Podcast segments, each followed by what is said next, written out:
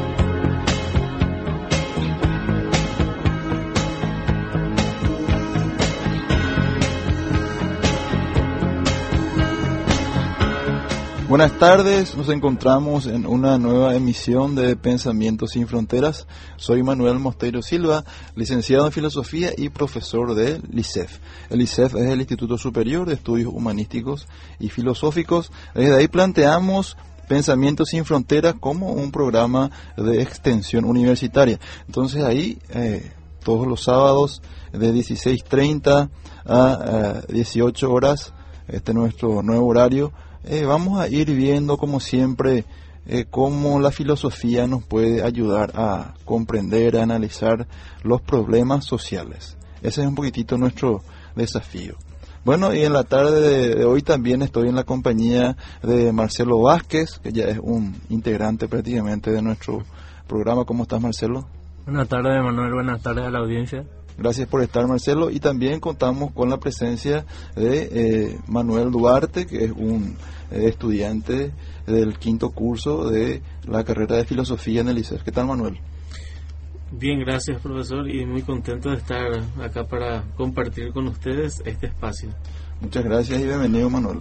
Bueno, y bueno, estamos viendo cómo eh, ir pensando, analizando la filosofía. Eh, antes de comenzar con nuestro programa, me gustaría pasar los números de la radio, el 021 37 47 46 y el 021 37 47 47 para cualquier idea, sugerencia, crítica que ustedes puedan plantear. Eh, Marcelo nos va a hablar un poquitito de cómo Pensamientos sin Fronteras eh, se está ubicando en, en Internet. Sí, como había comentado ya hace dos programas aproximadamente, estamos en Facebook. Ahí estamos estableciendo debates, compartimos materiales, imágenes relacionadas a los temas que tocamos acá. También junto a Ramón, que es el creador del grupo, más conocido como Monchex en el grupo. Eh, vamos a estar informándoles acerca de lo que vamos a abordar en los próximos programas. Vamos a estar subiendo links, artículos, entre otros materiales relacionados a la temática del programa.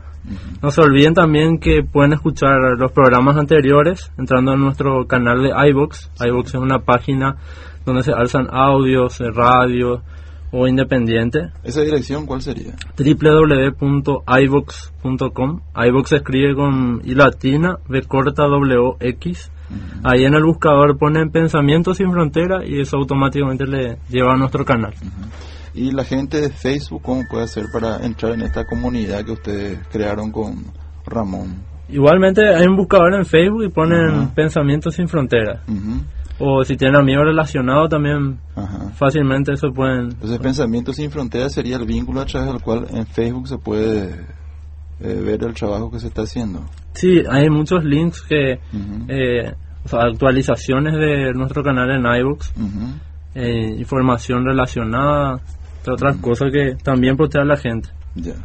Entonces es interesante esta herramienta eh, puesta a disposición de todos nosotros que es justamente Internet. Internet que estamos analizando eh, desde Pensamientos sin Fronteras eh, con una postura bastante crítica, ¿verdad? De hecho, en los últimos programas estábamos viendo la relación que deberíamos establecer entre Internet que es una herramienta tecnológica eh, tremendamente importante, y eh, la filosofía, así como deberíamos eh, pensar los adelantos tecnológicos en general y este esta revolución, podríamos decir, generada por Internet. ¿Por qué? Porque siempre en Pensamientos sin Fronteras proponemos la relación entre la filosofía, la ciencia y la tecnología, tanto natural como social. Entonces, de manera más específica, eh, queremos ver cómo la filosofía nos puede ayudar a ir estableciendo relaciones entre eh, ella, la filosofía y la ciencia en interacción con los problemas sociales. Existe una relación eh, importante que podamos establecer entre la filosofía, la ciencia, la tecnología y los problemas sociales que puedan ser eh, analizados con ayuda de estos conocimientos. Nosotros creemos que sí. Y vimos justamente en los eh, programas anteriores cómo un, adelanto tecnológico tan importante como Internet podría constituirse en una herramienta ambivalente en sí misma. Eh, seguimos planteando esto, ¿verdad? Existen, sabemos, adelantos tecnológicos que son positivos, algunos son negativos, e Internet constituye un adelanto que puede ser ambivalente, es decir, puede tener cosas positivas y puede tener cosas eh, negativas. ¿Por qué? Porque Internet solamente se refiere al procesamiento y la transmisión de mensajes. ¿Cuál es el contenido que hay en Internet? Es decir, ese contenido, ese significado en realidad es muy diverso. E Internet como instrumento eh, tecnológico no se ocupa de ir analizando ese contenido.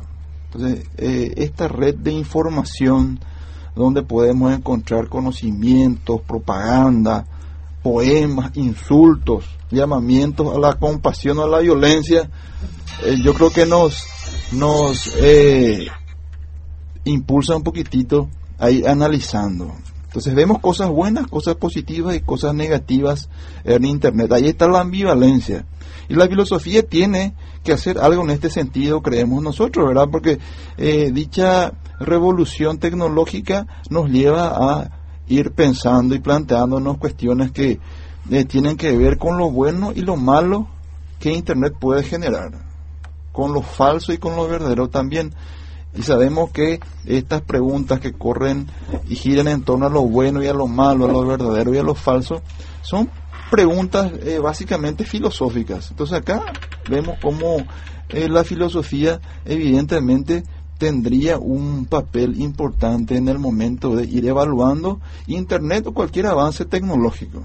Entonces acá está el, el componente eh, filosófico general, podríamos decir. Y de manera especial, en el programa anterior también habíamos esbozado una cosmovisión, es decir, una manera filosófica de entender la realidad, donde la filosofía, más concretamente, eh, nos va a decir cómo deberíamos establecer esta relación entre la ciencia, la tecnología y la filosofía. Y esta cosmovisión era la cosmovisión humanista que nos ayuda a comprender, a establecer eh, interacciones entre el hombre, los avances tecnológicos en general y en especial la revolución causada por la informática. Entonces, eh, vamos a ir en el día de hoy hablando, sugiriendo este, este concepto de eh, humanismo, la filosofía humanista, ¿qué es eso? Y cómo desde este punto específico, sería un enfoque filosófico específico, vamos a ir estableciendo eh, relaciones donde nuevamente vamos a ir analizando eh, cuáles pueden ser las consecuencias de una revolución de esta categoría que es generada normalmente por Internet. ¿Por qué analizamos Internet especialmente? Porque hace unos eh, meses ya, yo creo que años inclusive, desde el año pasado, vemos en nuestro ambiente que se están eh, potenciando ciertas eh, políticas eh, educativas muy especiales que tienen relación de manera fundamental a Internet. Vemos que en las escuelas se está eh, planeando este y se está poniendo ya, de hecho, en, en práctica este proyecto de una computadora por alumno.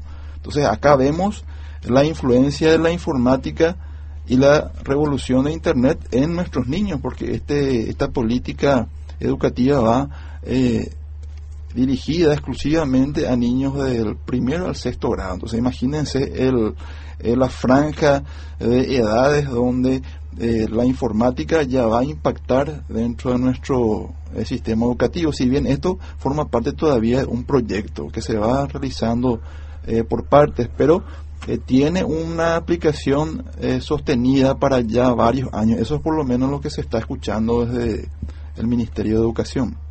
Entonces, ¿cuál va a ser el papel de la computadora, de la informática dentro de las escuelas paraguayas? ¿Qué se está pensando detrás? ¿Cuál es el enfoque filosófico que tiene el Ministerio de Educación ¿verdad? para plantear un proyecto de esta, de esta envergadura?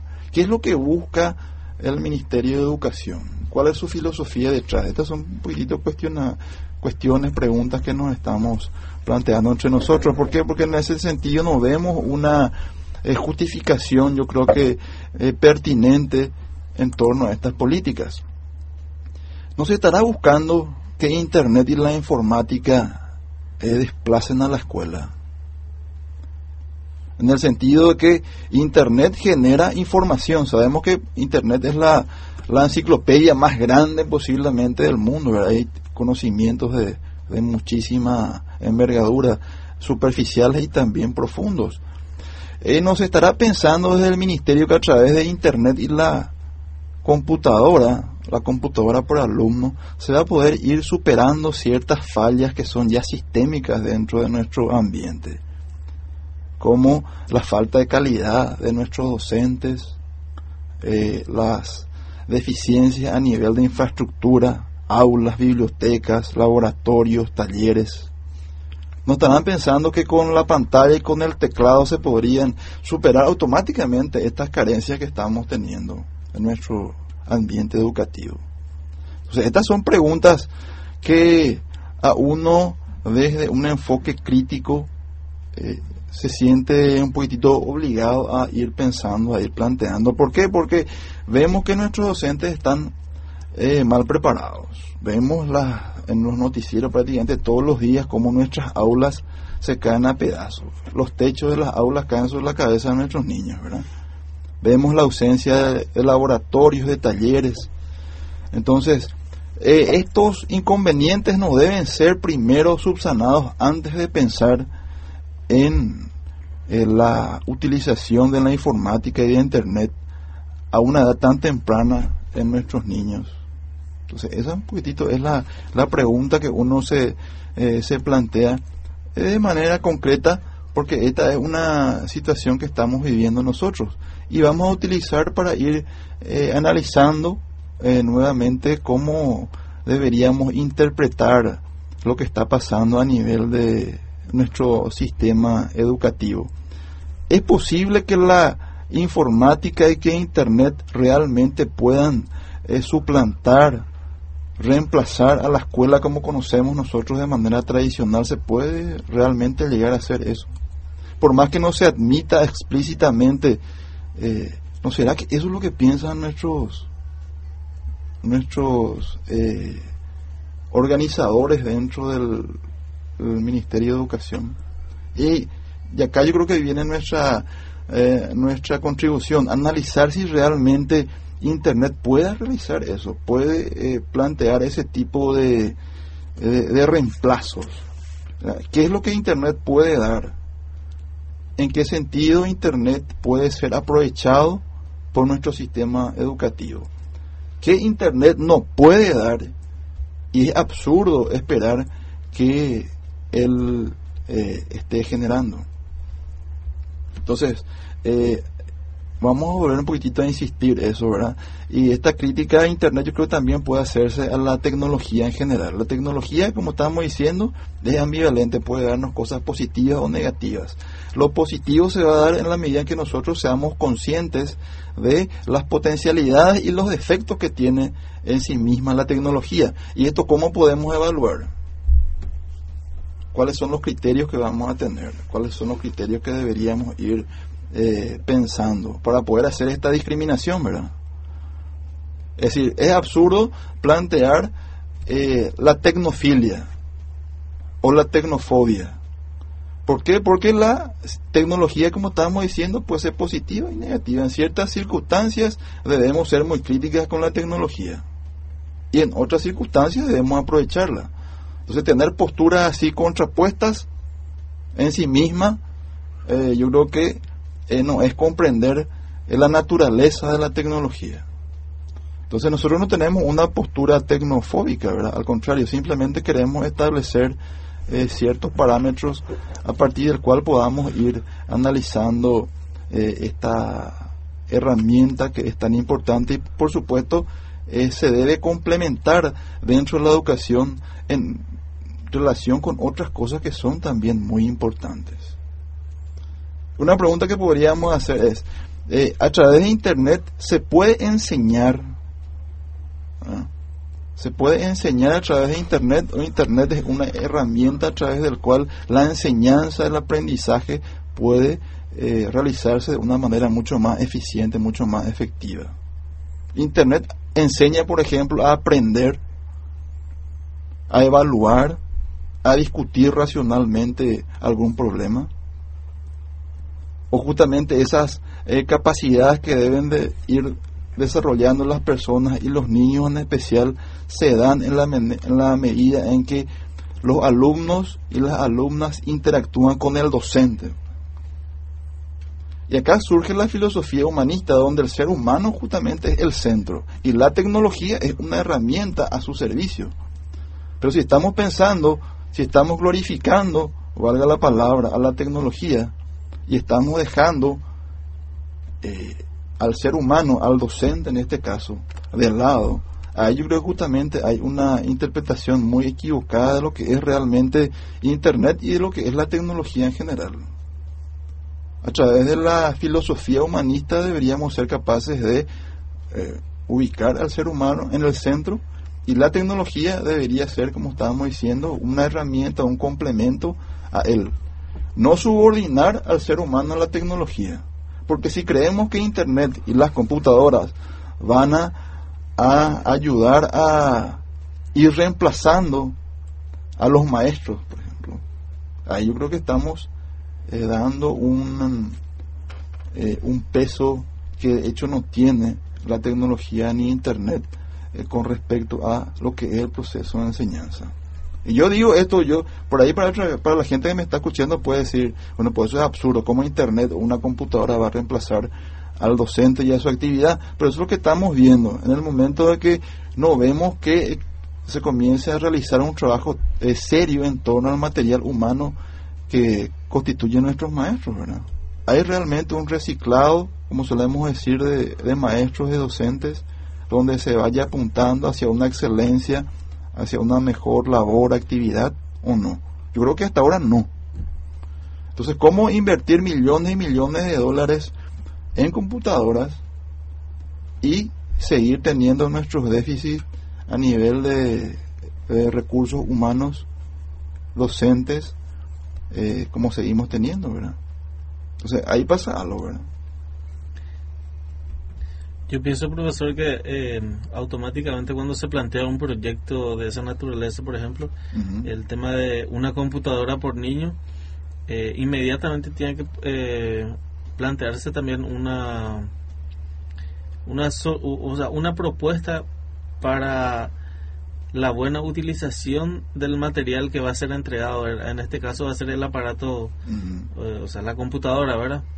Por otro lado, también yo pienso que es un tema bastante complicado porque por un lado se pretende dotar a unos cuantos niños de un aparato que precisamente no estamos seguros de que sepan utilizar. En, en todas sus en todas sus dimensiones, ¿verdad? Por otro lado vemos lo que vos mencionaste también del tema de las escuelas, ¿verdad? Y es apenas uno de los casos, lo que se había publicado en los medios de comunicaciones, el techo de la escuela que eh, se había caído y que provocó una, una herida incluso a uno de los alumnos, ¿verdad? Eh, yo, yo, por ejemplo, me, me acuerdo de las escuelas que están en el interior del país, ¿verdad? Donde tienen eh, varias carencias. Primero tienen carencias de repente de, de- de los de, profesores, ¿verdad? Profesores capacitados, profesores que se actualizan día a día para poder dar una enseñanza de calidad, ¿verdad? Por otro lado, también pienso que incluso hoy tenemos profesores que están mal remunerados, ¿verdad? Mal pagados, incluso apenas eh, ganan para, para vivir, ¿verdad? Eh, yo pienso que esas cuestiones se tienen que eh, anteponer a estas cuestiones, ¿verdad? No digo que esta sea una situación, no, no, no, no digo que sea negativo, no digo que sea el, eh, no digo que el emprendimiento sea negativo, ¿verdad? Solo que hay otras cuestiones que necesitan también ser vistas, ¿verdad? Eh, hay muchos, eh, muchas escuelas que carecen incluso de lo, de lo fundamental, ¿verdad? De lo básico, como ser, por ejemplo, el tema de las sillas, pizarras, y bueno, todas esas cosas que ya conocemos, ¿verdad? Incluso del, del, del espacio físico que a veces no está bien preparado para que, se- eh, para que sea aula de clase precisamente, ¿verdad? Entonces son cuestiones que hay que plantear también, ¿verdad? De repente, por una cuestión de, de, de fashion nomás, eh, dotarle a la gente de, de computadoras, yo pienso que no va por ahí, ¿verdad? Por otro lado, yo pienso que difícilmente eh, va a reemplazar a los profesores que interactúan directamente con el alumno, ¿verdad? Es decir, están cara a cara, eh, incluso de repente con algunos contactos físicos, ¿verdad? El saludo, de repente un, una palmada en el, en el hombro, el, el incentivo propio que da de repente un profesor comprometido, ¿verdad?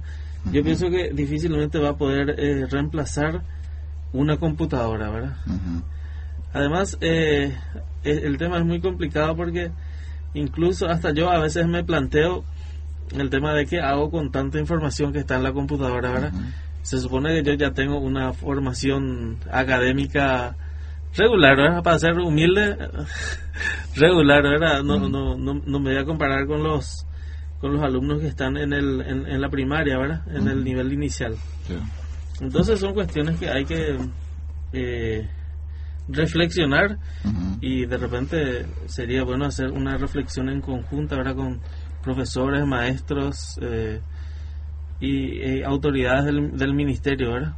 Sí, así mismo, yo creo que está puntualizando ciertos hechos que son eh, eh, muy importantes, ¿verdad? Y como estaba diciendo, ahí vemos el humanismo, ¿verdad? Sí, eh, la máquina, por supuesto, nos brinda una gran cantidad de, eh, de información, de instrucciones, pero en este proceso de, enseñanza y de aprendizaje, el contacto humano es fundamental, ¿verdad? Porque la escuela no solamente es buena para informar, sino también que es, un elemento fundamental para formar. Enseña a pensar y actuar. Enseña a aprender por cuenta propia, a comportarse dentro de la sociedad. Y por supuesto, eh, plantear este tipo de cuestiones a nivel de una relación directa con, con una máquina es totalmente absurdo. Acá yo creo que valoramos realmente el papel del, del ser humano. Sí, Marcelo. Yo creo que el internet, por ejemplo, es muy útil para generar debate también, porque están estos blogs, por ejemplo. Sí. Y si un profesor eh, divulga el espíritu crítico en los alumnos, yo creo que ellos pueden motivarse más con el con el internet si va de la mano con la educación, por ejemplo. Ellos van a investigar más, tienen una eh, un abanico infinito, digamos, de, de información con estos medios. Y para eso creo que es muy útil el Internet.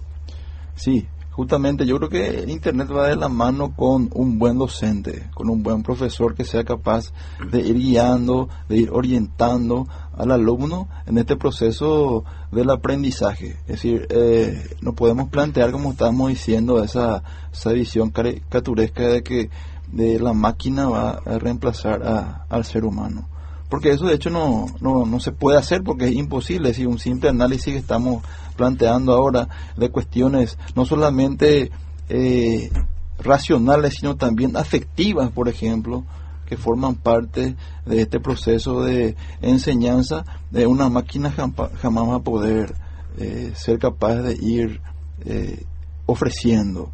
Es decir, hay cuestiones que tienen que ver con lo cognitivo, hay cuestiones que tienen que ver con lo psicológico, la empatía, la tolerancia, la habilidad, son cuestiones que se deben ir aprendiendo eh, a través de las relaciones que se pueden plantear en el aula, en el recreo, en la cancha. Por supuesto también estas son cuestiones que se deben aprender en el hogar, ¿verdad? Y acá vemos una relación que se tiene que dar de una manera efectiva, la casa, el hogar y eh, la escuela esta relación de empatía, de tolerancia, de habilidad. También enseñar reglas de conducta. En Internet no se enseñan reglas de conducta. Eh, en Internet sabemos, por ejemplo, que están los hackers, que son delincuentes, ¿verdad? Delincuentes que se mueven dentro eh, de la red y están haciendo daño. Buscando eh, el recurso económico, buscando también ese placer que consiste en sentirse poderosos, ¿verdad? Entrar en diferentes eh, páginas eh, gubernamentales, por ejemplo, y comenzar a generar daño de ese tipo, ¿verdad? Entonces, Internet en sí misma tampoco constituye eh, un lugar donde se enseñen precisamente reglas de conducta. Una escuela sí, y es clave eso. Y estas reglas de conducta, estas normas morales que se deben aprender en la escuela en interacción con, con el hogar.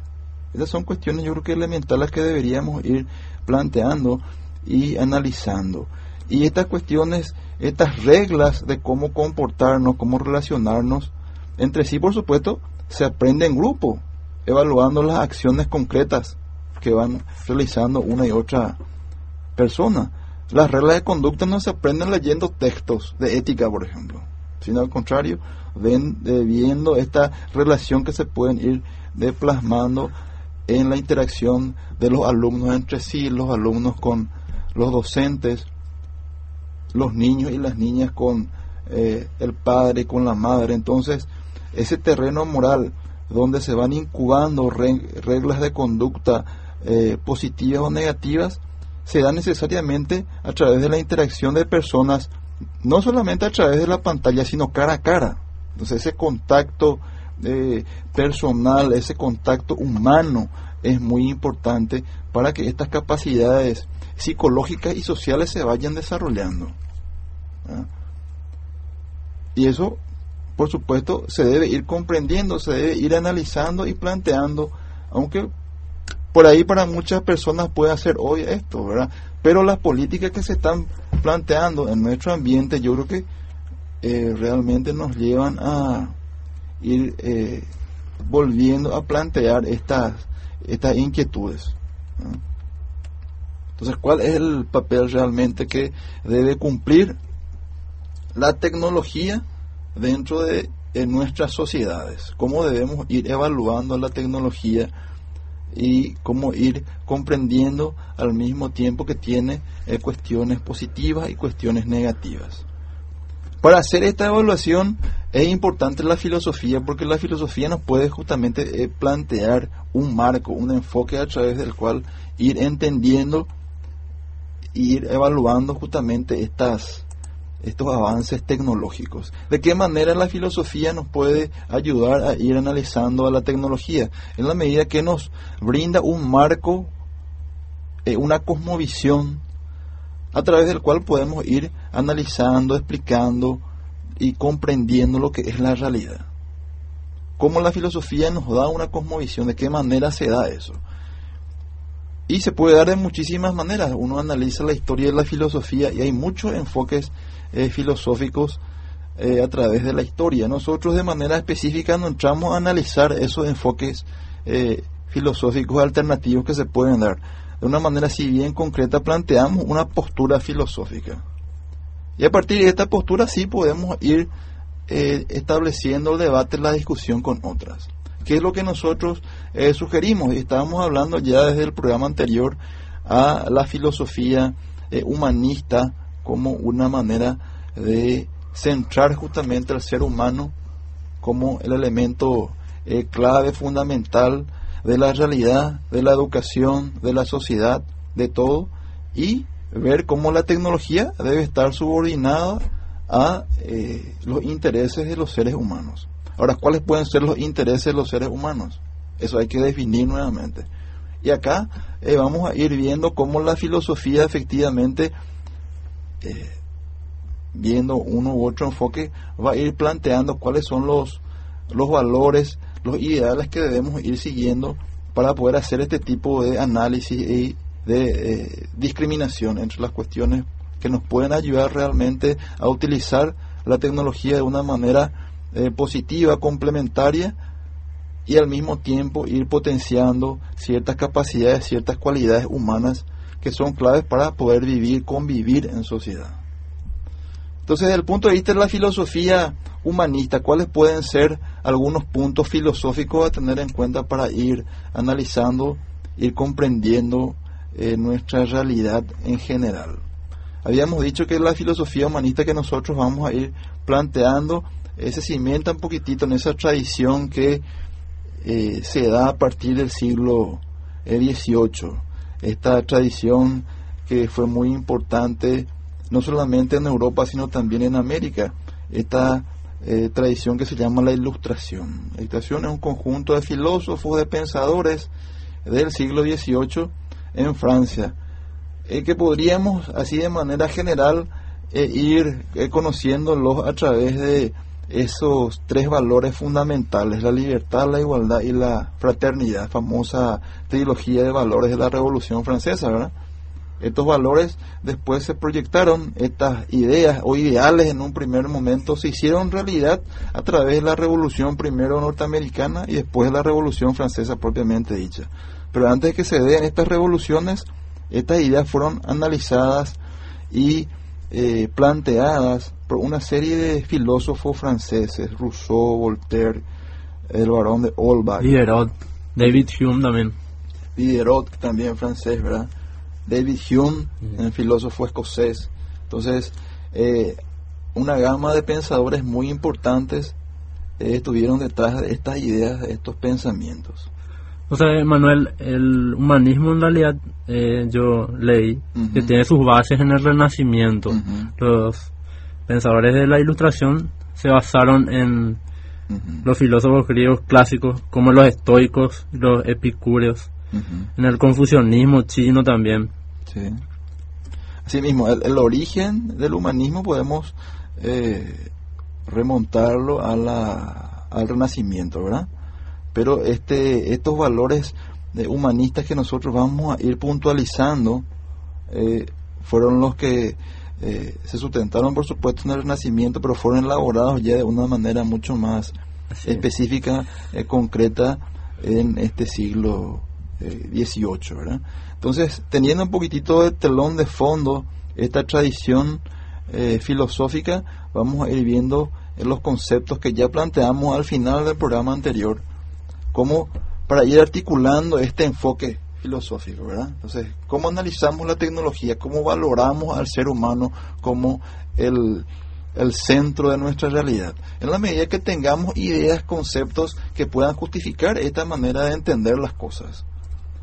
En consecuencia, el humanismo que vamos a ir planteando ahora, un humanismo muy concreto, muy específico, no es el humanismo del renacimiento. Por ahí es un enfoque eh, más actual del humanismo, donde ya, de hecho, ciertos conceptos del renacimiento y también del siglo de las luces, del siglo XVIII, ya son eh, analizados y digeridos, podríamos decir, de tal manera a presentar un esquema conceptual mucho más preciso, mucho más concreto. Y veíamos que eh, de un primer momento el enfoque humanista eh, se concentra fundamentalmente en que el hombre es un ser eh, natural, es un ser que se encuentra dentro de la naturaleza, que interactúa con esta realidad y también con otros hombres. Negativamente, para los fundadores del humanismo, el mundo real no tiene nada que ver con el mundo sobrenatural. ¿Por qué? Porque los filósofos de la Ilustración y del Renacimiento buscaban eh, analizar al hombre en su medio natural concreto específico. El mundo sobrenatural constituiría un sistema de creencias que el hombre naturalmente desarrollado podría ir eh, adoptando en el transcurso del desarrollo de su existencia. Pero el mundo sobrenatural en una primera instancia no forma parte de la cosmovisión naturalista y humanista. Entonces, esta es una, es una manera muy interesante de ir viendo y cómo nosotros vamos a- a valorar la tecnología desde este punto de vista naturalista, porque la tecnología que es, es la utilización de la realidad eh, natural a través de los estudios de la ciencia. La tecnología es el producto de la modificación de la realidad natural a través de la ciencia. Entonces, de, esta manera vemos cómo, por ahí desde el enfoque humanista, vamos a ver cómo la ciencia y la tecnología están en una relación más directa con nosotros que el mundo sobrenatural, por ejemplo. Lo que está más cerca de nosotros es la naturaleza, es eh, el avance tecnológico generado eh, por el ser humano. Eso es lo que está en interacción directa con nosotros. Lo sobrenatural, por supuesto, para algunas personas puede ser algo importante, puede ser fundamental, para otras no. Pero esta existencia dentro de un mundo real, dentro de los hechos concretos, afecta a todos los hombres en su totalidad. Entonces, esta sería una cosmovisión eh, humanista y naturalista. También hay una visión del hombre mismo, es decir, una antropología bien concreta, donde eh, vemos que el ser humano eh, forma parte de una comunidad donde tiene valores que unen al ser humano más que separan. Desde el, momento que consideramos una cosmovisión humanista como una cosmovisión natural donde el hombre se halla en relación con la naturaleza y también modifica la naturaleza en la medida que va teniendo conocimientos, vemos que todos los hombres hacen esto, independientemente de su momento histórico, independientemente de su cultura. Por supuesto, en la edad de piedra había un conocimiento de la naturaleza y una tecnología muy limitada, muy rudimentaria en comparación a los conocimientos que tenemos hoy y la tecnología que podemos generar. Pero todos nos encontramos dentro de una misma cosmovisión, todos de una u otra manera interactuamos con la naturaleza y tratamos de modificarla en la medida en que queremos obtener, podríamos decir, eh, cosas positivas, vivir de una manera mucho más eh, comprometida, de una manera mucho más eh, interrelacionada. Entonces hay un enfoque, podríamos decir, antropológico común también en esta cosmología naturalista. Entonces podríamos decir negativamente en este enfoque antropológico de que no existen super razas, super hombres, no existen hombres que puedan ser superiores unos a otros, sino que al contrario todos descansamos dentro de un marco común, dentro de un fundamento que nos relacionamos o que nos relacionan entre sí, independientemente de las diferencias que después se pueden generar. Tenemos una llamada, buenas tardes. Eh, buenas tardes, profesor, ¿cómo está? ¿Qué tal Francisco? tal, Muy bien, Francisco? excelente. ¿Qué tal, Marcelo? ¿Cómo están? Todo bien. Eh, muy interesante el programa, eh, como siempre, ¿verdad? Gracias. Y acá anotando dos puntos importantes, disculpen que les saque un poquito ahora del tema del humanismo en sí, Sí, pero estaba escuchando acerca de Internet y la escuela, sí. e inicialmente en el programa al, al arrancar Internet y lo bueno y lo malo, ¿verdad? Sí. Con respecto a Internet en la escuela, eh, en realidad eh, lo que usted, profesor, planteaba era si se puede reemplazar a la escuela, ¿verdad? Sí. Eh, hay que tener en cuenta que el fenómeno de la educación escolar es un fenómeno relativamente nuevo, en realidad, en cuanto a la historia de la humanidad, ¿verdad? Eh, la mayor parte del tiempo el ser humano se ha educado dentro del ámbito de su, de su familia, ¿verdad? Y en todo caso, a lo sumo, dentro del ámbito de su barrio, ¿verdad? Sí. El, el tema de la educación escolar eh, se inició hace muy poco tiempo en cuanto a lo que es la, la historia moderna del, del ser humano, ¿verdad? Tendrá a lo sumo 300 o 400 años con, con, con mucha con mucha holgura, ¿verdad? Y en, a- a- dijéramos a principios de los años 70, 1970 al 76, se hizo todo un replanteo acerca de la importancia de la, de la este, educación a nivel escolar. Eh, planteo hecho por gente muy importante como Iván Illich, Harold Bennett, eh, John Calvert Hall, quienes plantearon eh, que la educación eh, escolar eh, en realidad eh, no tenía los beneficios que decía tener, ¿verdad? Y en realidad se volvieron cuestionadores muy serios de esta educación escolar. De hecho, este lo que Ray y Dorothy Moore, por ejemplo, descubren a mediados de los 70, ¿verdad? Cuando empiezan a, a documentar y publicar los resultados de sus investigaciones, eh, dicen que los niños deberían entrar en todo caso si entran al colegio a partir de los 10 años para obtener los mejores resultados, ¿verdad? Es decir, lo que se plantea es lo que en Estados Unidos se denomina el homeschooling, ¿verdad? Es decir, una educación eh, que en realidad y básicamente está dada por la familia. Sí. Eh, una, una de la, un- vamos a decir, una de las frases famosas de John Holt eh, dice, en uno de sus libros dice básicamente lo siguiente, el animal humano es un animal de aprendizaje, nos gusta aprender, somos buenos en eso y no es necesario que se nos muestre cómo hacerlo. Lo que mata el proceso de aprendizaje, obviamente, es la gente que interfiere con él o trata de regularlo o controlarlo. En Estados Unidos, eh, a principios de- del siglo XXI, eh, ya se ha dado un aumento significativo en el homeschooling de 900.000 personas que estaban hasta el 99 a 1.800.000, o sea, en cuestión de cuatro años se ha duplicado el homeschooling, ¿verdad? Porque el, el, el hecho de la educación pues parte más, más bien como un principio de, de querer aprender y la mejor forma de aprender se puede, se puede decir arranca en la familia. En ese punto es donde Internet podría tener mucho mayor impacto porque no es lo mismo disponer de una herramienta tecnológica como Internet en la escuela que disponerla en el hogar donde eh, la sapiencia de los padres ha de, ha de hacer que esa herramienta se regule de una manera totalmente diferente a la de los maestros. Dijéramos, dijéramos un caso sencillo. Suponga usted un padre de familia que es un experto en informática y que tiene todas las posibilidades del mundo de indicarle a sus hijos cómo realizar este o cómo manejar adecuadamente las herramientas tecnológicas de hoy día. Ese padre hoy día en la educación paraguaya tiene la obligación de mandar a sus hijos durante seis horas aproximadamente al colegio, donde probablemente las maestras o los profesores, con el debido respeto que me merecen, no tengan esa formación. Sí. Entonces, ¿qué, ¿qué es lo que ocurre? Lo que ocurre es que la herramienta es mal utilizada. Yo concuerdo con usted en que es imposible que la herramienta suplante al ser humano, ¿verdad? Porque eso es como decir que porque yo fabriqué el mejor de los serruchos del mundo, entonces los carpinteros van a desaparecer, ¿verdad? Eh, esa es una, una cosa eh, absolutamente este, descabellada, porque las herramientas se hacen en función de, no como un fin en sí mismo. Pero lo que sí nos planteamos es el impacto de la herramienta. No es lo mismo el impacto de la herramienta en, en, en un entorno educativo estatal que en un entorno educativo este familiar, ¿verdad?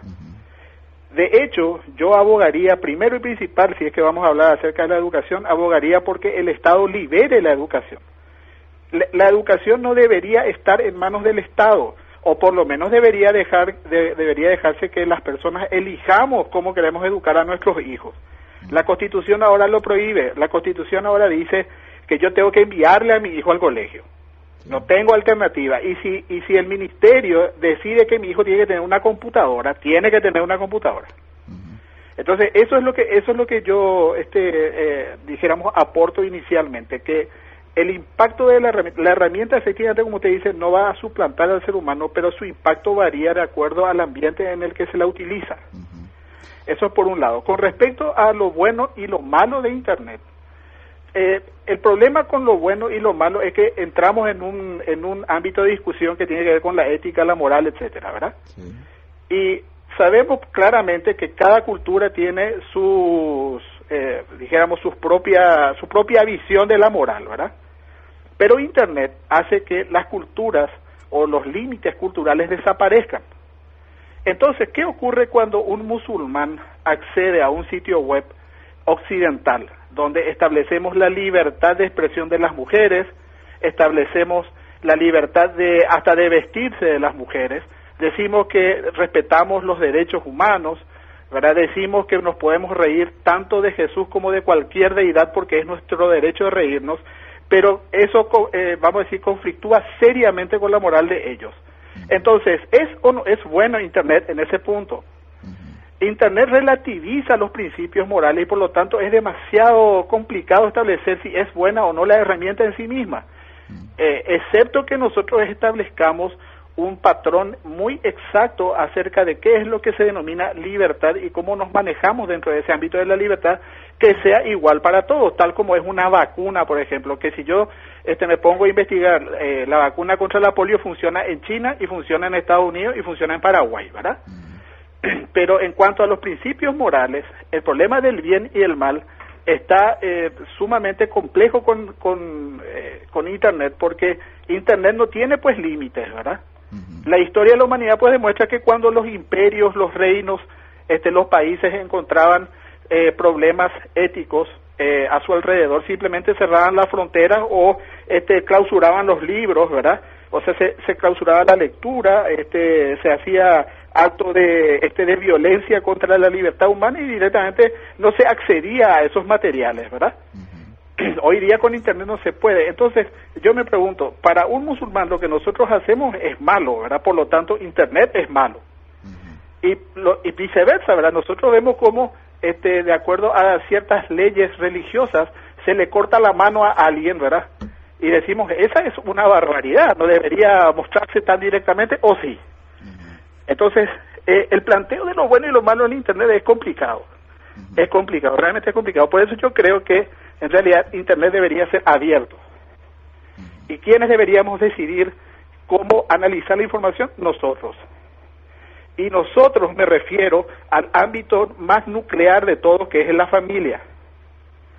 Yo debería tener la posibilidad de decirle a mi hijo, creo que esto que se está mostrando tiene estas consecuencias morales, éticas, etcétera, analizar a vos después a la altura y, y- y ante los ojos de la historia, ¿verdad? Y darle a mi hijo la posibilidad de que abiertamente él pueda analizar todos los fenómenos. Francisco, una cosa, Sí, me parece muy interesante sintetizando lo que decís. Yo creo que todos los medios, eh, o sea, el contrato social debe ir dirigido entre personas y no entre corporaciones, como estás diciendo vos. Sí, exactamente. Porque la gente compra lo que quiere, la gente ve lo que quiere y yo creo que hay cosas que subyacen a todo ese entretenimiento y a esas cosas. Sí. La- el aprendizaje debe ir enfocado en, en otro ámbito. Sí, fi- fijémonos, fijémonos que todavía cierta cierta sociedad este, retrasada del mundo, no, no quiero dar nombres porque no es necesario, ¿verdad?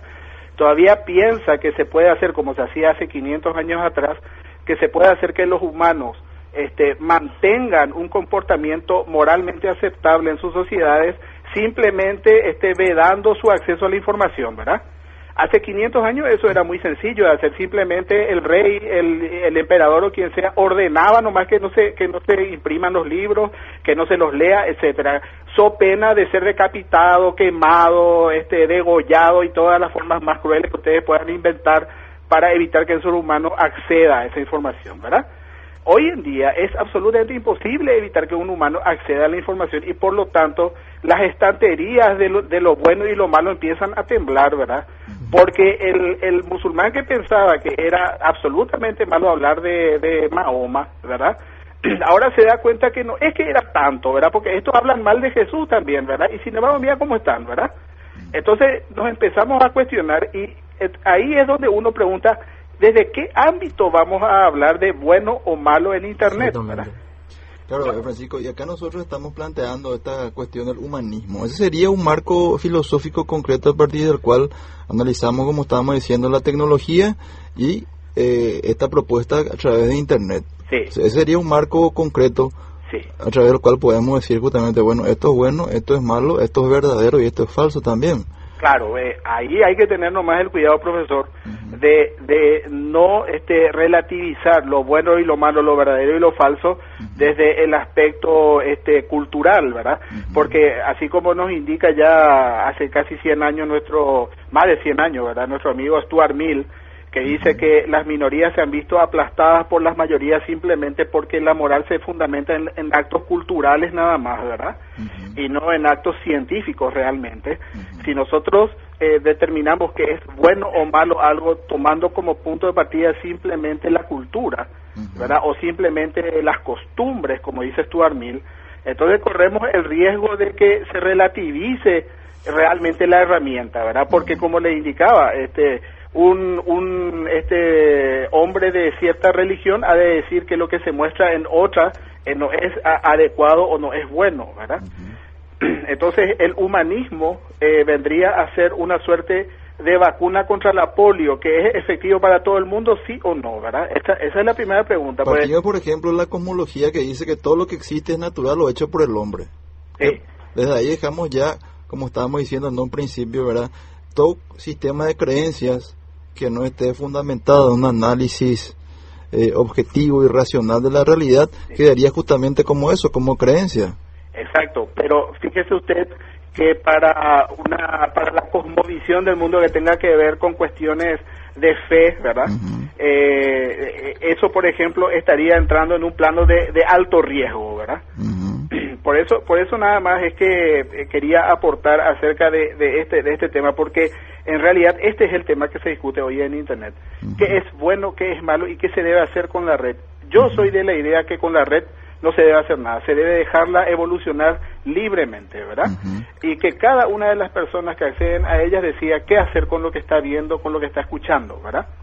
Así que no- nosotros también creemos que eh, cuando hablamos de un enfoque, ¿verdad? Creemos que este enfoque debe ser personal, ¿verdad? Tiene que ser una cuestión individual, a partir de cual cada uno vaya analizando ciertas ideas y ciertas posturas en torno a la tecnología y a la realidad misma, y a partir del cual pueda justificar las ideas y las creencias que está teniendo. Desde el punto de vista político, por ejemplo, un Estado secular sabemos que debe respetar la diversidad de cultos, ¿verdad? y la Sí. posibilidad de defenderlos. ¿verdad? Sí, este sí. puede ser un enfoque político concreto, un Estado secular. Cosa que no pasa en nuestro país.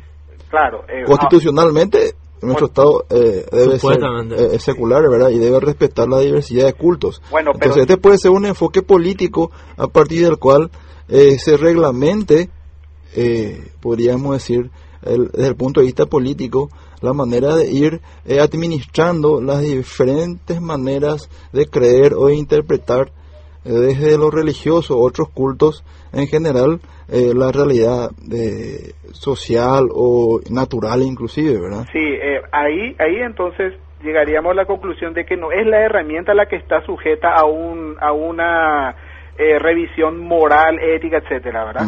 O sea, no podemos decir de Internet que es bueno o malo, ¿verdad? Porque sería como decir que eh, el cannabis es bueno o malo, ¿verdad?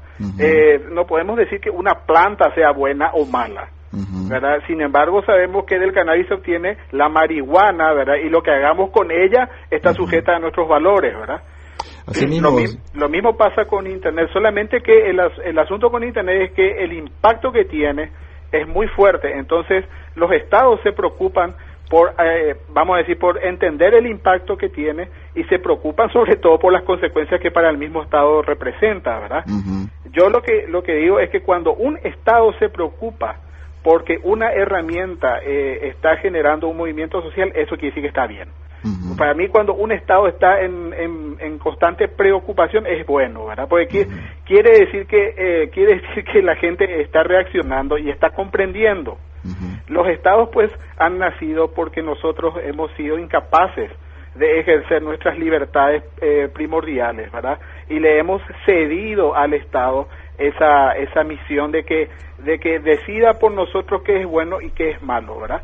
Pero con una herramienta como Internet nosotros estamos revirtiendo el proceso y tenemos la posibilidad de comprender mejor las cosas.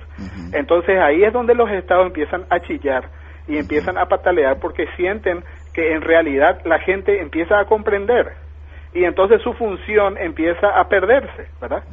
Entonces yo abogo porque eso ocurra, abogo porque los estados tiemblen un poco para que entiendan que nosotros también pensamos, ¿verdad? Y que ya no estamos tan dispuestos a delegar nuestra libertad en sus manos, ¿verdad? Bueno, profesor, yo le- le- les dejo para que ustedes sigan debatiendo este interesantísimo tema. Eh, el tema de la, de- del homeschooling me interesa mucho porque es muy, es muy fuerte ese tema con respecto a si realmente la escuela es un ámbito tan valioso de, de expresión para el niño y de, y de enseñanza para el niño o si realmente debemos revertir un poco nuestros conceptos y dedicarnos a, ver un poco más a la familia, ¿verdad? Y después con respecto a las libertades en Internet creo que ya hemos hablado suficiente. Así que un abrazo, profesor, un abrazo, Marcelo. ¿eh? Igualmente. Igualmente, Hasta luego. Francisco. Gracias, Francisco, por tu participación. Y sí, evidentemente yo creo que eh, estos temas eh, dan para, para el debate, para el análisis. Y vamos a ir haciendo esto durante el programa de hoy, veré las eh, siguientes emisiones. Eh, me gustaría que repitas, Marcelo, los números telefónicos para la gente. Si pueden llamar al 374-746 o al 3747-47. Bueno, esos son entonces los dos números a disposición de ustedes para poder ir participando en nuestro programa. Exactamente. Buenas tardes. Buenas tardes, Félix Patiño les saluda. ¿Qué tal, Eh, me, me llamó la atención que, Mm. que dijo uno de los que están en la mesa que supuestamente es un es un país eh, que no tiene una religión oficial. Creo que, que está desinformado esa persona porque este es un país que no tiene una religión oficial a partir de la última constitución y deberíamos hacer un profundo revisionismo sobre la religión católica. Disculpe, señor Félix, yo lo que dije es que no se respeta eh, el Estado laico.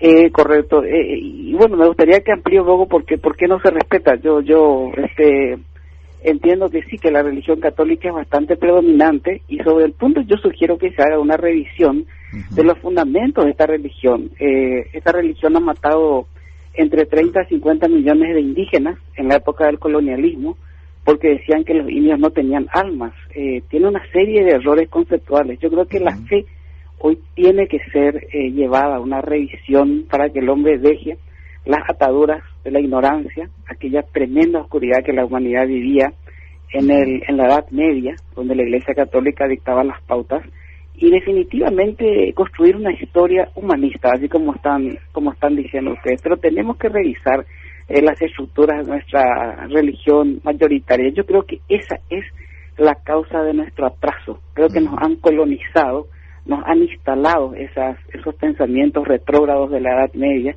en nuestras cabezas y viene un poco Internet a liberarnos de, de tanta de tanta ignorancia, de, de tanto ruido, de tanto ruido vacío y de tantas mentiras. Mis respetos, el tema está muy muy interesante. Bien, muchas gracias, Félix. Totalmente de acuerdo con Félix. Por eso yo dije que me parece muy interesante esta herramienta para generar debate y para que la gente pueda elegir lo, lo que quiera, lo que le guste. Y siempre dentro de un ámbito de discusión. Asimismo, yo creo que sí, la gente tiene que tener la libertad de elegir, pero elige siempre dentro de ciertas, de ciertas, ciertas posturas, de- de- dentro de ciertos marcos, eh, poniendo en práctica ciertos valores. Y lo que es interesante cuando hablamos de humanismo es que los valores, la manera de entender las cosas y el mundo es muy específica, es muy concreta. Y acá, como estábamos diciendo desde un principio, eh, sugerimos este enfoque filosófico, ¿verdad? Especial, para poder de una u otra manera ir sentando posturas. Porque frente a la pluralidad que podemos encontrar en Internet, por ejemplo, yo creo que es interesante, es importante y es lo novedoso, ¿verdad? Que se comience a plantear también eh, puntos de partida bien objetivos en torno a los cuales podemos ir entendiendo la pluralidad, porque nos manejamos dentro de un mundo plural. Pero ¿dónde está lo plural y en qué momento comienza el caos, el desorden? ¿verdad? Cuando no Entonces- se respeta las libertades de los demás. Bueno, entonces ahí ya comenzamos también a plantear ciertos parámetros, ¿verdad? Que son objetivos porque nos van a ayudar a ir eh, interrelacionándonos en la medida que somos diferentes. Pero los di- el, el hecho de que seamos diferentes y que seamos plurales no implica que no deberíamos tener en el fondo ciertos eh, valores eh, básicos y universales que nos ayuden a manejar y a organizar la pluralidad. Sobre todo que estén basados en evidencias, como dijiste, la ciencia, la tecnología y Claro, acá ju- justamente esos son eh, ya eh, condicionamientos muy específicos de esta cosmovisión. Sí, me gustaría contar nomás, profesor, que el tema de, de la religión, ¿verdad? Es un tema así demasiado delicado, ¿verdad? Y yo pienso que uno no puede decir bajo ninguna circunstancia, más todavía si se trata de una persona creyente, ¿verdad? Ya sea católico o, o de otras denominaciones que ha eh, reflexionado su fe, que ha madurado su, su creencia, ¿verdad? Que Internet, por ejemplo, nos puede liberar de esa de esas ataduras, ¿verdad? La Iglesia Católica, yo por ejemplo me considero una persona creyente, más, eh, o sea, más creyente que católico, ¿verdad? Porque eh, no soy muy practicante. Eh, una persona que ha leído, por ejemplo, el Concilio Vaticano II, ¿verdad? donde están muchísimos de los valores del humanismo, ¿verdad? Que nosotros estamos mencionando, ¿verdad? Por ejemplo, ha abierto sus puertas muchísimo a todo lo que es eh, la tecnología, ¿verdad? La información y, y se ha se ha sacudido un poco de esa de esa tiniebla donde estaba sumergido, ¿verdad? En el en, en- en siglos anteriores. Yo pienso que un, un católico de repente maduro, ¿verdad? Una persona creyente maduro tiene que eh, saber utilizar las herramientas o los elementos que tiene a su alcance desde su su conciencia moral, ¿verdad? De repente. Yo pienso que eh, al final lo que lo único que nos va a nos va a delimitar, nos va a, avisar de repente si algo está bien o está mal es eh, la conciencia moral que nosotros tenemos, ¿verdad? Y eso no es no es religión, eh, bajo ningún punto de vista. Pero ¿de dónde vamos a adquirir esa conciencia moral si es que no trabajamos, por ejemplo, desde las escuelas, desde la familia, desde la propia iglesia, desde la comunidad, ¿verdad? Esa conciencia moral, si es que eh, dejamos todos a, eh, al libre albedrío, ¿verdad? A la, a la libertad de las personas, que todo es que, deci- eh, que todo es bueno, que decidan ellos, ¿verdad? Yo pienso que hay que eh, marcarle de repente ciertos horizontes, ¿verdad? Ciertos rumbos para que eh, los más vulnerables, ¿verdad? Que, que van a ser los niños y jóvenes, sepan de repente por dónde caminar, ¿verdad?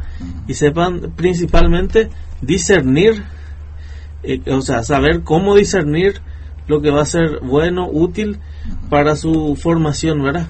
Lo que queremos, lo que apuntamos siempre es que eh, queremos seguir, eh, vamos a decir, formando personas y cuando hablamos de personas hablamos de sus características, ¿verdad? Personas de repente sociables, comprometidas con la con la comunidad, comprometidas con la sociedad, que tengan sensibilidad, ¿verdad? Que tengan eh, compromiso de repente con, con el medio ambiente, todas esas cosas.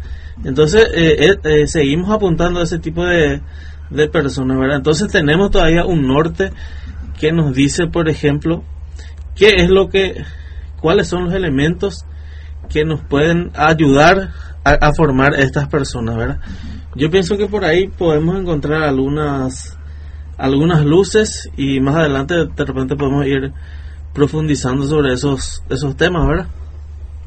Así mismo, yo creo que un poquitito es, es la idea de esto, ¿verdad? Ir planteando el debate, la discusión y ver que de una u otra manera se plantean eh, conceptos que tienen que ver con la valorización que tenemos que hacer de las cosas, ¿verdad?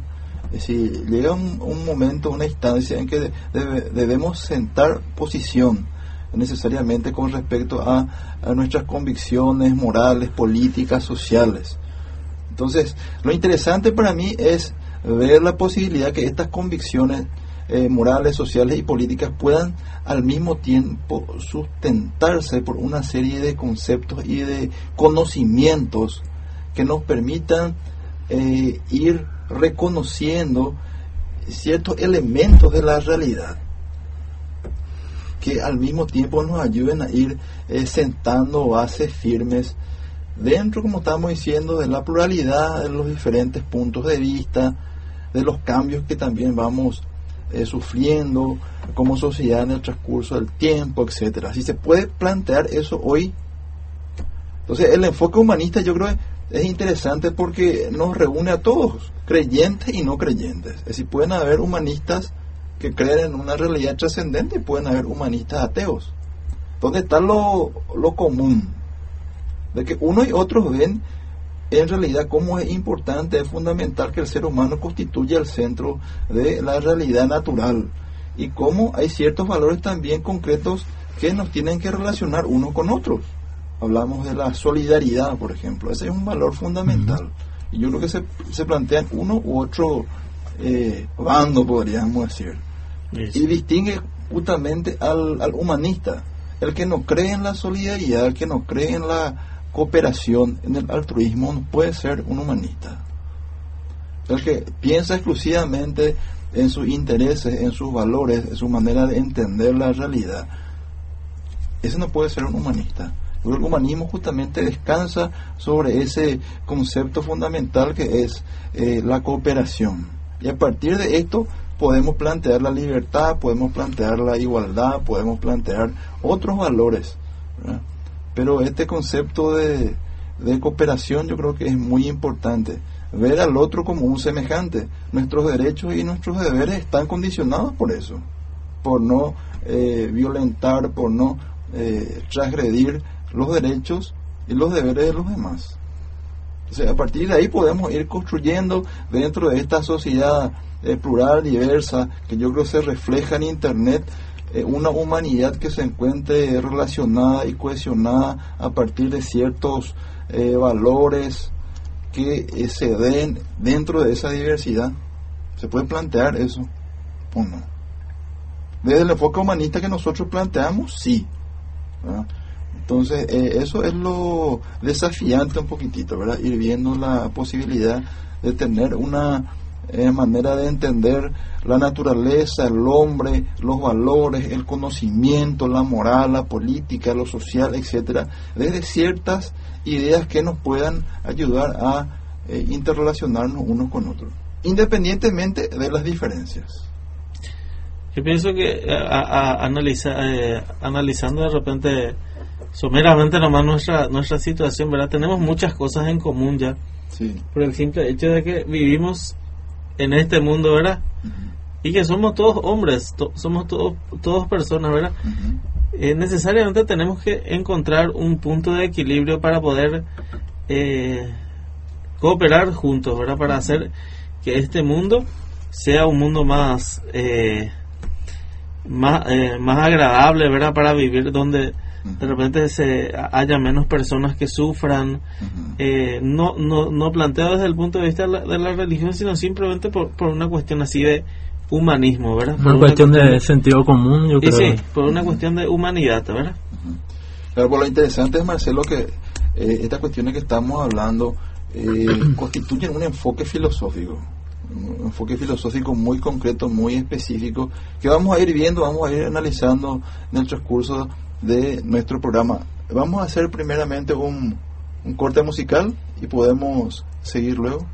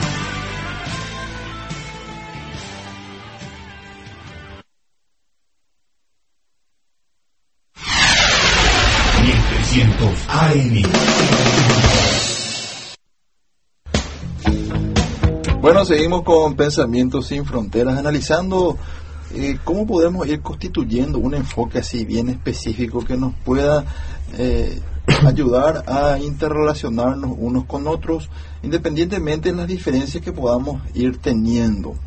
Eh, yo creo que ahí un poquitito está el desafío.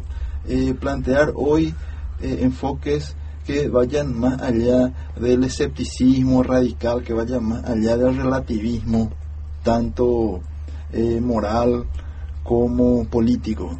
Entonces, eh, existen diferencias, por supuesto, entre nosotros Internet, que estamos siempre planteando un poquitito como un tema de reflexión, de crítica, de análisis, desde el medio a través del cual vemos, podemos ir reconociendo eh, la gran diversidad, pluralidad que existe dentro de nuestro mundo, ¿verdad? Pero al mismo tiempo, eh, se podrían plantear enfoques concretos, específicos, donde podamos ir desarrollando criterios eh, a través de los cuales podamos ir también viendo eh, cómo mejorar esta herramienta que es tan importante. Existen valores, existen parámetros a través de los cuales eh, podamos ir interrelacionándonos unos con otros.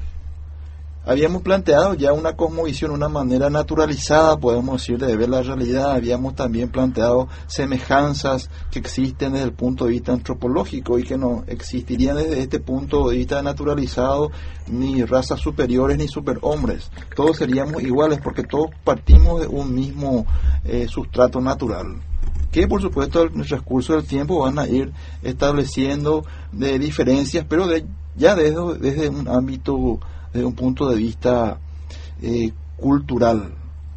También podemos eh, plantear la cuestión de la existencia de valores universales. Si decimos que el relativismo eh, axiológico radical no es cierto, es falso. Esto implicaría que existen ciertos valores universales, es decir, valores que se aplican eh, a todas las razas, a todas las culturas, independientemente del momento histórico y del contexto. Y nosotros creemos que eso puede ser.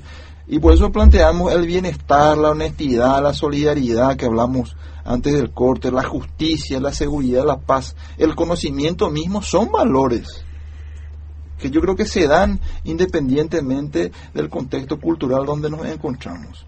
Es decir, una cultura que no respete eh, la paz, que no respete eh, la solidaridad, yo creo que es una cultura que evidentemente eh, está en proceso de evolución, de crecimiento. Entonces, a partir de estos de valores que se aplican en todo momento, que se aplican en toda circunstancia, podríamos decir que el relativismo axiológico radical es falso.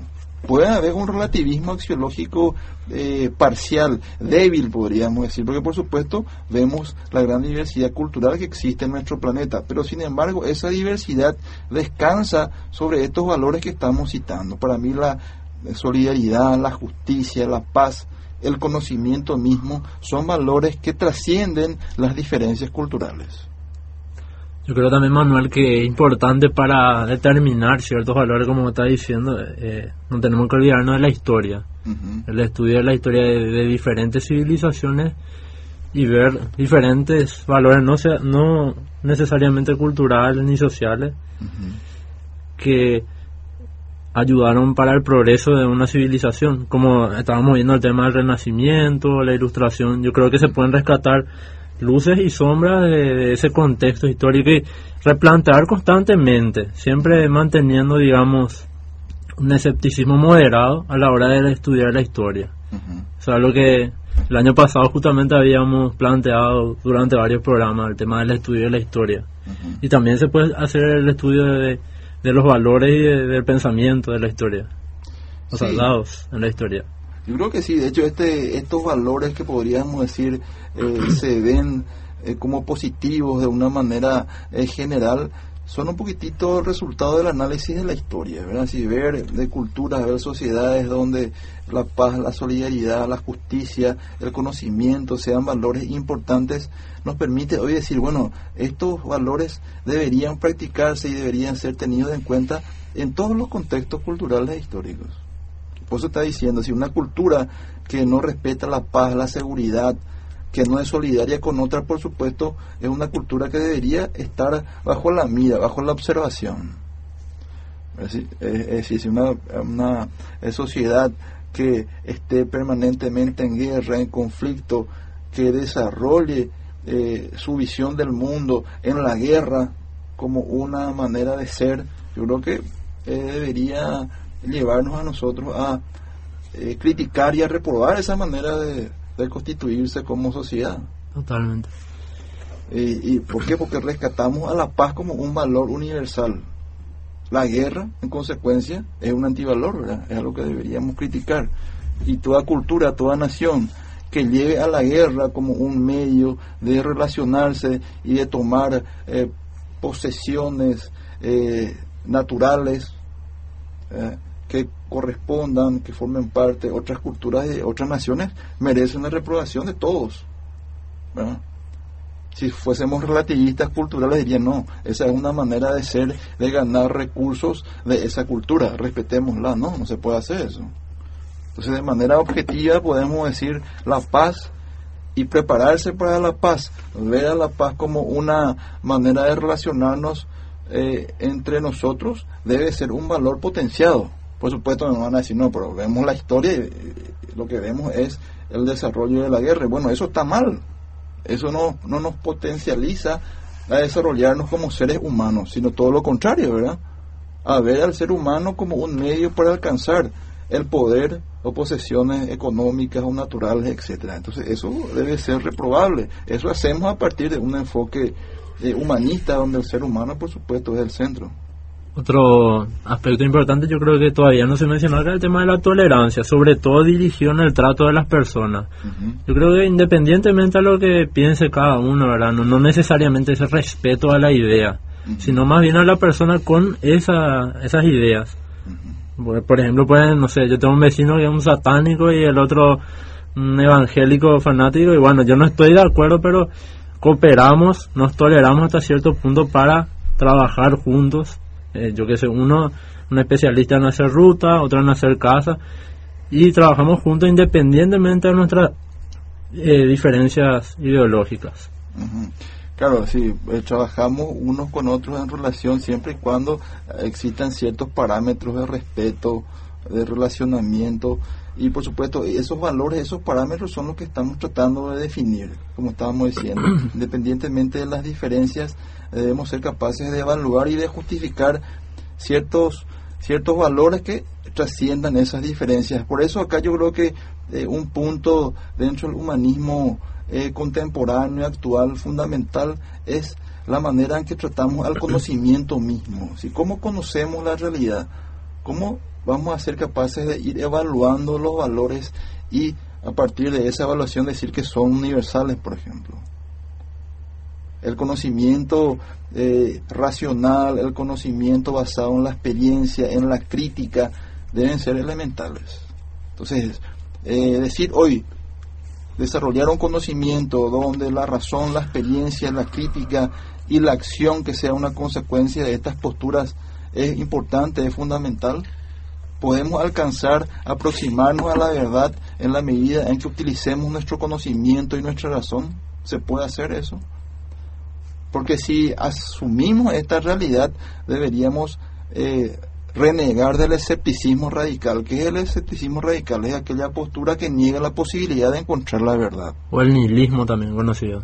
Puede ser también una postura nihilista. Si negamos la posibilidad de conocer la verdad, cuando hablamos de verdad siempre nos referimos a una verdad eh, que se va alcanzando de una manera aproximada. No conocemos la verdad así en mayúscula y no conocemos toda la verdad. Eso no se puede alcanzar. Por vendría a ser un escepticismo racional un escepticismo moderado. o moderado. Tenemos que ser críticos, tenemos que ser reflexivos respecto al conocimiento que vamos adquiriendo, pero al mismo tiempo debemos ser eh, confiados en la posibilidad de alcanzar la verdad de una manera aproximada, de una manera en que la realidad vaya siendo conocida de a poquito.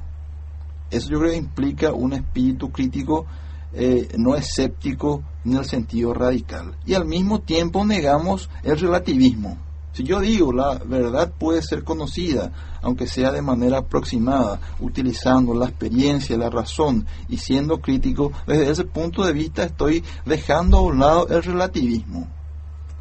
¿Qué dice el relativismo? Que no existe la posibilidad del conocimiento verdadero de los hechos.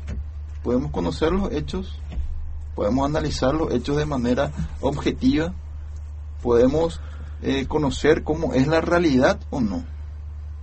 Yo creo que una postura eh, del conocimiento que vaya de la mano de este humanismo que estamos defendiendo eh, debe criticar, debe dejar a un lado el relativismo, debe dejar a un lado el escepticismo radical. ¿Por qué? Porque de manos de la ciencia y de la tecnología, en interacción con la filosofía, justamente podemos eh, fácilmente justificar que la experiencia, la razón y la crítica nos llevan al conocimiento verdadero de los hechos. Ahí tenemos a la ciencia y tenemos la tecnología que son un producto de esta manera de entender el saber. Entonces acá superamos el relativismo, justificamos la manera en que debemos ir comprendiendo, analizando estos valores, estas ideas que de a poco nos van a ayudar a ir planteando una cosmovisión distinta de las cosas. Entonces acá hay también una postura bien concreta con respecto al conocimiento. También con respecto a la moral, que esto que se habló, ¿verdad? Eh, podemos obtener una moral que vaya más allá también de las diferencias. ¿Cuál puede ser el criterio a través del cual nos relacionemos unos con otros? En la medida que seamos capaces de analizar nuestros códigos morales. Se suele decir que una persona moral es aquella que analiza la norma que debe seguir. Ah, Esa es una persona moral, analiza, tiene ciertos eh, deberes que debe cumplir. Si analiza a la luz de la razón, de la experiencia y de la acción esas normas que dice su código eh, moral que debe cumplir, estamos frente a una persona moral. Eso no es más una persona ética, porque la persona moral es la que actúa según las normas preestablecidas eh, independientemente a su criterio. En cambio, la persona ética es la que sí se basa en la razón y eh, en la búsqueda de- del bienestar, digamos.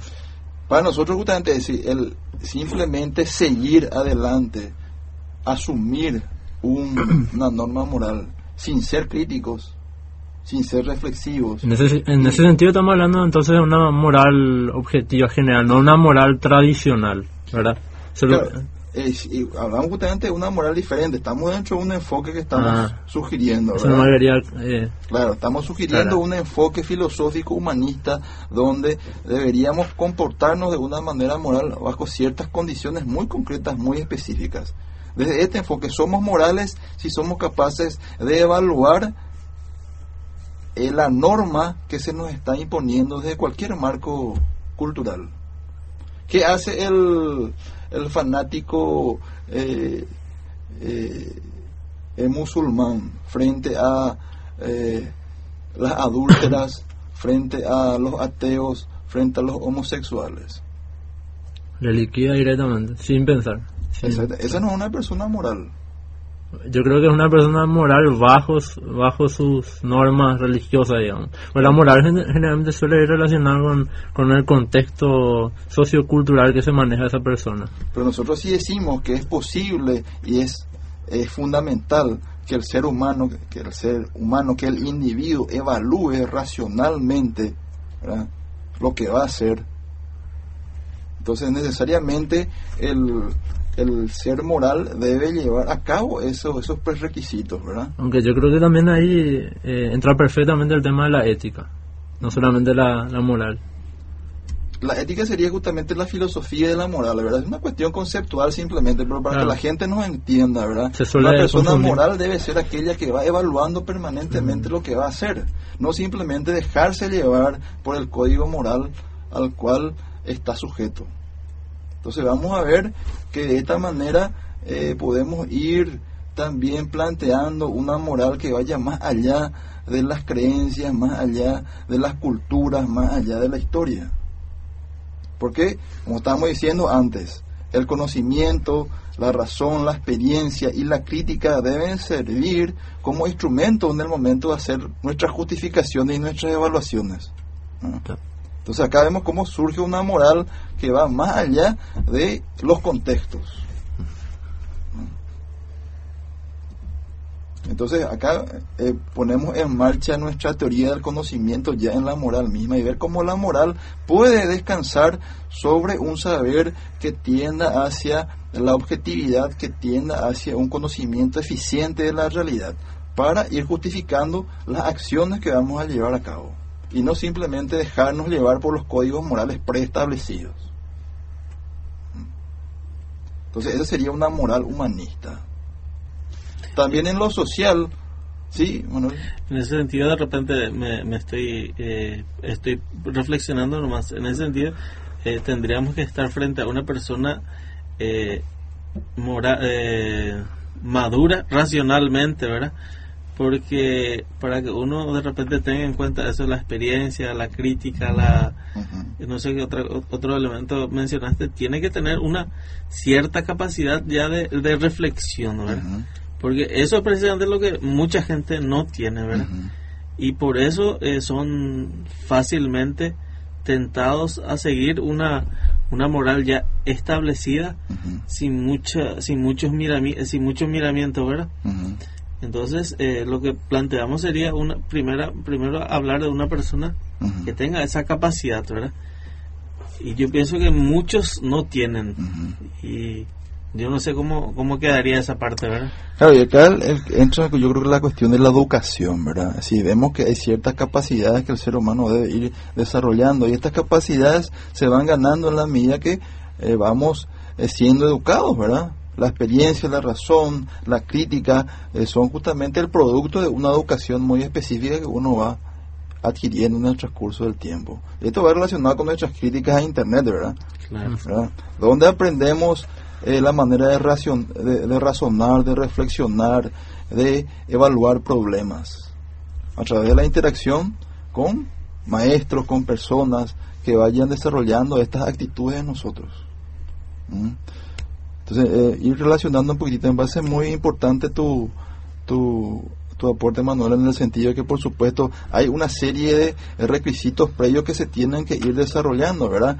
Si nosotros tenemos este enfoque, vamos a tener una manera muy específica de ver la educación, de ver lo, lo social. Porque estamos viendo, pues, ¿cómo podemos ser críticos frente al desarrollo de la tecnología? ¿Cómo podemos ser críticos frente a Internet y la gran cantidad de información que está eh, generando? Como se digo también, a mí me gusta Internet, pero recibo tanta información. ¿Cómo voy a ser capaz de discriminar, de tamizar esa información que estoy recibiendo a través de Internet? ¿Qué es lo bueno y qué es lo malo en Internet? Volvemos a esa pregunta. Y lo bueno y lo malo va a ser eh, diferenciado a través de la aplicación de estas eh, maneras de entender la realidad, los valores, el conocimiento, la moral. Y esto cada uno de nosotros tenemos que ir haciendo dentro de un contexto social muy específico que también sea capaz de eh, comprender eh, la importancia de estos componentes filosóficos. Por eso nos preguntamos nosotros qué es lo que pasa en nuestro Ministerio de Educación cuando priorizan eh, la computadora por alumno y no en la formación de un capital humano. Entonces, evidentemente ahí no hay una filosofía, no hay una cosmovisión con respecto a cómo debe conocerse primero al ser humano y después hay la gran responsabilidad de ellos, ¿verdad? De ir construyendo seres humanos que sean comprometidos, útiles para la sociedad. Yo creo que a través de la computadora y el internet no, no vamos a conseguir eso, ¿verdad? Evidentemente no. Entonces vemos acá, eh, nos faltan dos componentes más, lo social y lo político. En lo social ya hablamos que son cu- cuestiones muy importantes. Eh, ¿Cuáles serían los componentes sociales que caracterizarían a, un, a una comunidad eh, humanista? Y hablamos de la Revolución Francesa, hablamos de la libertad, la igualdad y la fraternidad o la solidaridad. Esos son componentes fundamentales que, como decía Marcelo, a través de nuestro análisis de la historia, debemos ser capaces de evaluar y rescatar estos valores sociales como fundamentales hoy. La libertad, la igualdad y la solidaridad son eh, valores que nos van a, permitir eh, relacionarnos unos con otros de tal manera a poder eh, ir creciendo como sociedad. Y la igualdad, la libertad y la fraternidad están en interrelación. Deberíamos pensar a estos valores como lados de un triángulo. Porque de acá también se puede preguntar, ¿cuál es más importante? ¿La libertad, la igualdad o la solidaridad? ¿Verdad? Y nosotros decimos que los tres valores son importantes. ¿verdad? Porque sin igualdad no hay libertad. ¿verdad? Si no somos iguales, yo no me voy a poder eh, relacionar con otro de manera libre. ¿verdad? Y si no soy eh, libre, no voy a luchar por la igualdad. Pero iguales en qué sentido, yo me pregunto. Ujú. Igual en el sentido que son valores que se encuentran en interrelación. Si yo no puedo pensar en la igualdad sin la libertad, y no puedo pensar en la libertad sin la igualdad, y no puedo pensar en la fraternidad sin una sociedad donde haya igualdad y libertad. Entonces ahí eh, se ve esta interrelación. Por eso digo, ver a cada uno de estos valores como lados de un triángulo. Y para que se dé realmente eh, un compromiso eh, humanista, social, estos lados del triángulo deben estar presentes, ¿verdad? Si yo saco alguno de los lados del triángulo, se deja de ser tal y por supuesto eh, deja de cumplir su función. Lo mismo con estos valores eh, sociales que son tan importantes. Porque muchas veces acá se pueden plantear también cuestiones, discusiones ideológicas, ¿verdad? Para algunos la libertad es lo más importante, para otros la igualdad es lo más importante. Pero si analizamos realmente lo que pasa en la sociedad, podemos darnos cuenta que eh, no existe tal preponderancia, sino se encuentran en interrelación estos valores. La igualdad, la libertad y la fraternidad. Sin olvidarnos, acá agregamos un punto que no estaba en la Revolución Francesa, la pericia. La pericia en la administración de la comunidad. Y acá entra lo tecnológico. Acá rescatamos a la tecnología como un elemento que nos va a ayudar a organizar y administrar la comunidad de una manera efectiva.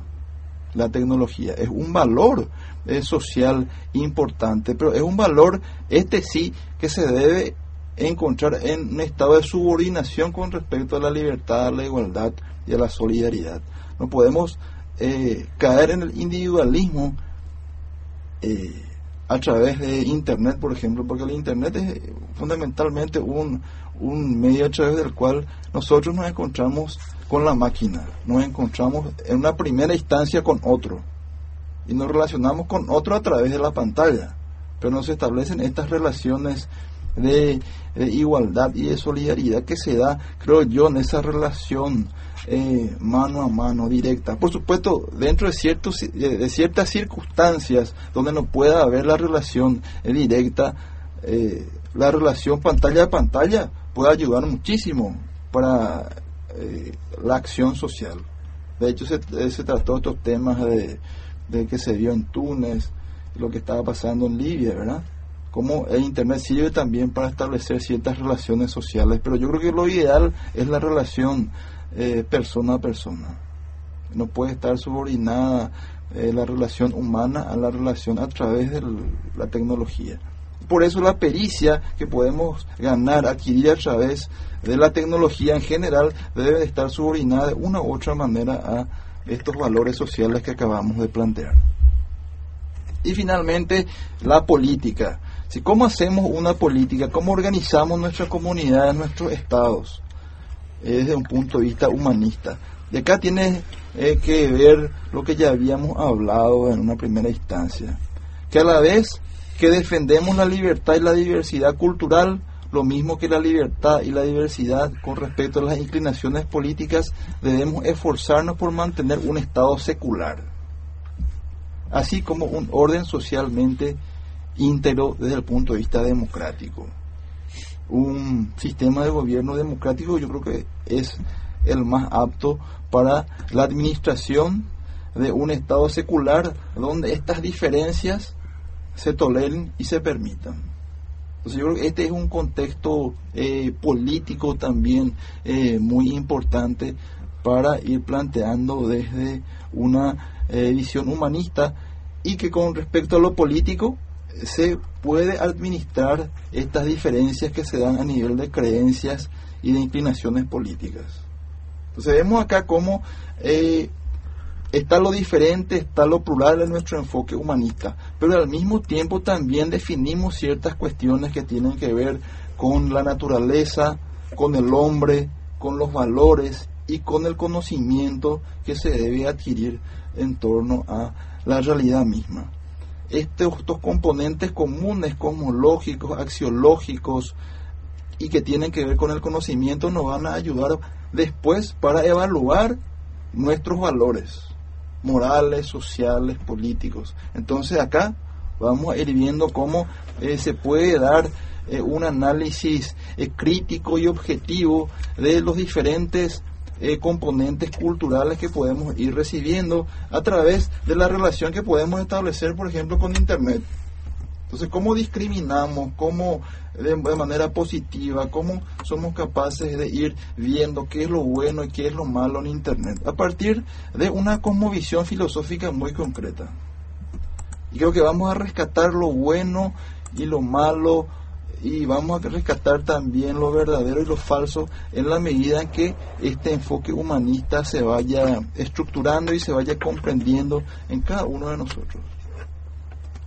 No sé qué les parece este enfoque, esta sugerencia que eh, en un primer momento nos permitiría, creo yo, analizar este problema concreto de la revolución informática que se está generando y de manera más general nos podría ayudar a, eh, ubicarnos dentro de esta diversidad cultural que es hoy nuestro planeta. Me parece sumamente interesante, Manuel, realmente. Es como para revisar constantemente lo que estás planteando. Aunque yo creo que para que esto se dé, que me parece sumamente eh, racional y práctico, se tienen que, primeramente, se tienen que dar las condiciones para eso, para poner en práctica esto que estás planteando. Claro, esa es un poquitito la pregunta, ¿verdad? Se tienen que dar las condiciones. ¿Qué condiciones se tienen que dar? Pues estamos di- diciendo, estamos analizando en este momento una política educativa concreta, la computadora por alumno, que desde mi punto de vista es una mala política, desde un enfoque filosófico concreto, específico.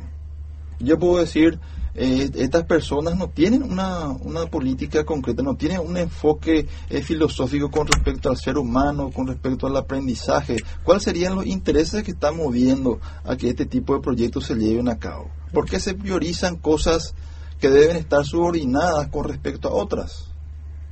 ¿Qué es lo que está pasando acá? Yo creo que en la medida en que tengamos una manera ya de entender las cosas, ahí vamos a poder generar las condiciones para que esto no se eh, produzca o no se vuelva a repetir. Pues ahí está como la pregunta y la gallina, ¿verdad? Primero se tienen que dar las condiciones y después generar las ideas, o las ideas tienen que estar primero para poder generar los cambios. Yo creo que, eh, replanteando el problema principal, yo creo que es la ignorancia, al fin y al cabo. Porque acá rescato lo que dijo hace rato Manuel, la gente muchas veces no tiene la capacidad de, analizar críticamente. Si no acepta nomás ya lo primero que, que se le venga de paso.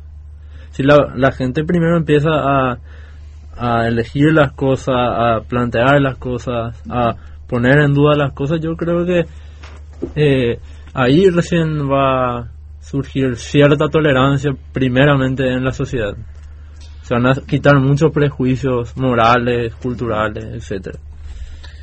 Como último, último comentario de repente, eh, yo pienso que el primer paso eh, se da con este con este tipo de programas, ¿verdad? Que es la reflexión, ¿verdad? Eh, qué importante es la reflexión y qué importante sería, por ejemplo, refle- refle- reflexionar con las personas afectadas en este eh, en este en este en este tema o que tengan incide- o que tienen incidencia, ¿verdad?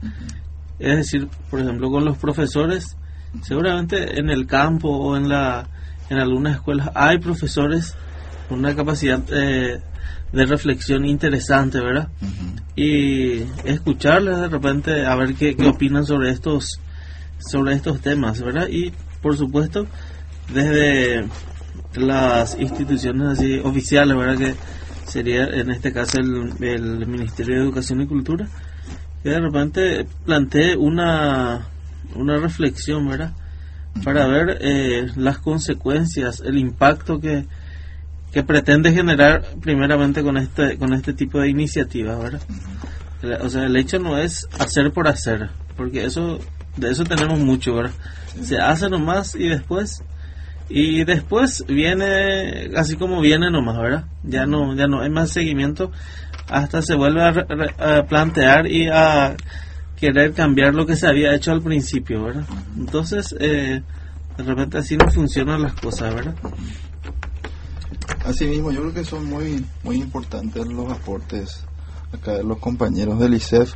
Y para terminar, podríamos ir diciendo que eh, la filosofía nos puede ayudar a comprender en la medida que nos da estos conceptos generales. Podemos ir viendo de manera específica a la escuela, por ejemplo. La escuela no se limita a informar, sino que forma, enseña, nos ayuda a pensar, a actuar, también a aprender por cuenta propia y a cómo comportarnos dentro de una sociedad. Esto nos enseñan las escuelas. En otras palabras, transmite no solamente conocimiento, sino también valores. La escuela también en interacción con la familia, por supuesto que transmite valores, transmite valores que pueden gustar a algunos, eh, pueden no gustar a otros, pero transmiten valores. E Internet, en este caso, sería un auxiliar, valioso por supuesto, pero nada más que un auxiliar. No nos proporciona metas ni adiestra en la evaluación de ideas. La escuela con Internet vale más que la que no tiene, ¿verdad? Por supuesto, eh, como estábamos diciendo, eh, acá vemos cómo la tecnología constituye para nosotros una herramienta muy importante, a condición de que sus maestros sean competentes, capaces de motivar y guiar a los alumnos. Así, también, por supuesto, debemos eh, pedir a nuestras autoridades que para, e- para que esto se dé con nuestros maestros deben ser remunerados de una manera justa, porque esa es un, una manera también de, de respetar y de reconocer la actividad docente, que reciban el salario que les corresponde. Entonces acá vemos cómo eh, la filosofía nos ayuda efectivamente a ir comprendiendo, ir analizando eh, con la ayuda del humanismo, que sería un enfoque muy concreto, cómo la ciencia y la tecnología debería relacionarse con el ser humano. La ciencia y la tecnología en especial, eh, sumados al eh, humanismo, por supuesto, eh, nos va a ayudar a progresar, a desarrollarnos socialmente. Humanismo sin tecnología no va a permitir que la sociedad eh, se desarrolle.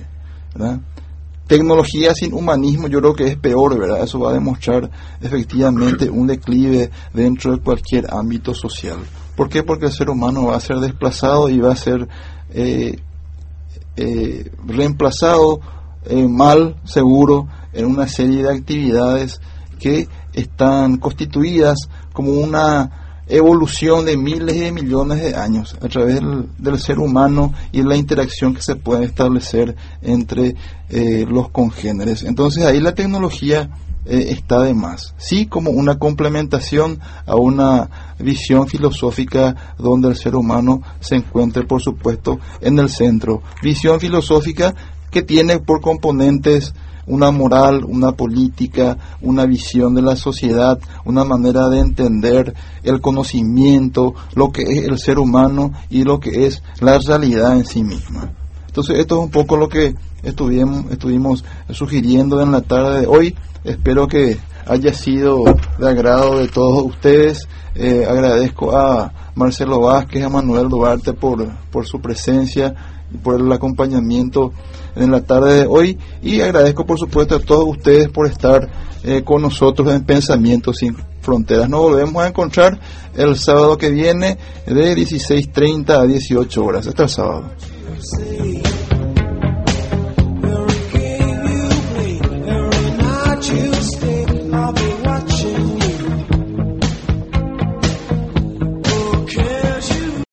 Amplify your career through training and development solutions specifically designed for federal government professionals. From courses to help you attain or retain certification, to individualized coaching services, to programs that hone your leadership skills and business acumen, Management Concepts optimizes your professional development. online, in person, individually, or groups. It's training that's measurably better. Learn more at managementconcepts.com. That's managementconcepts.com.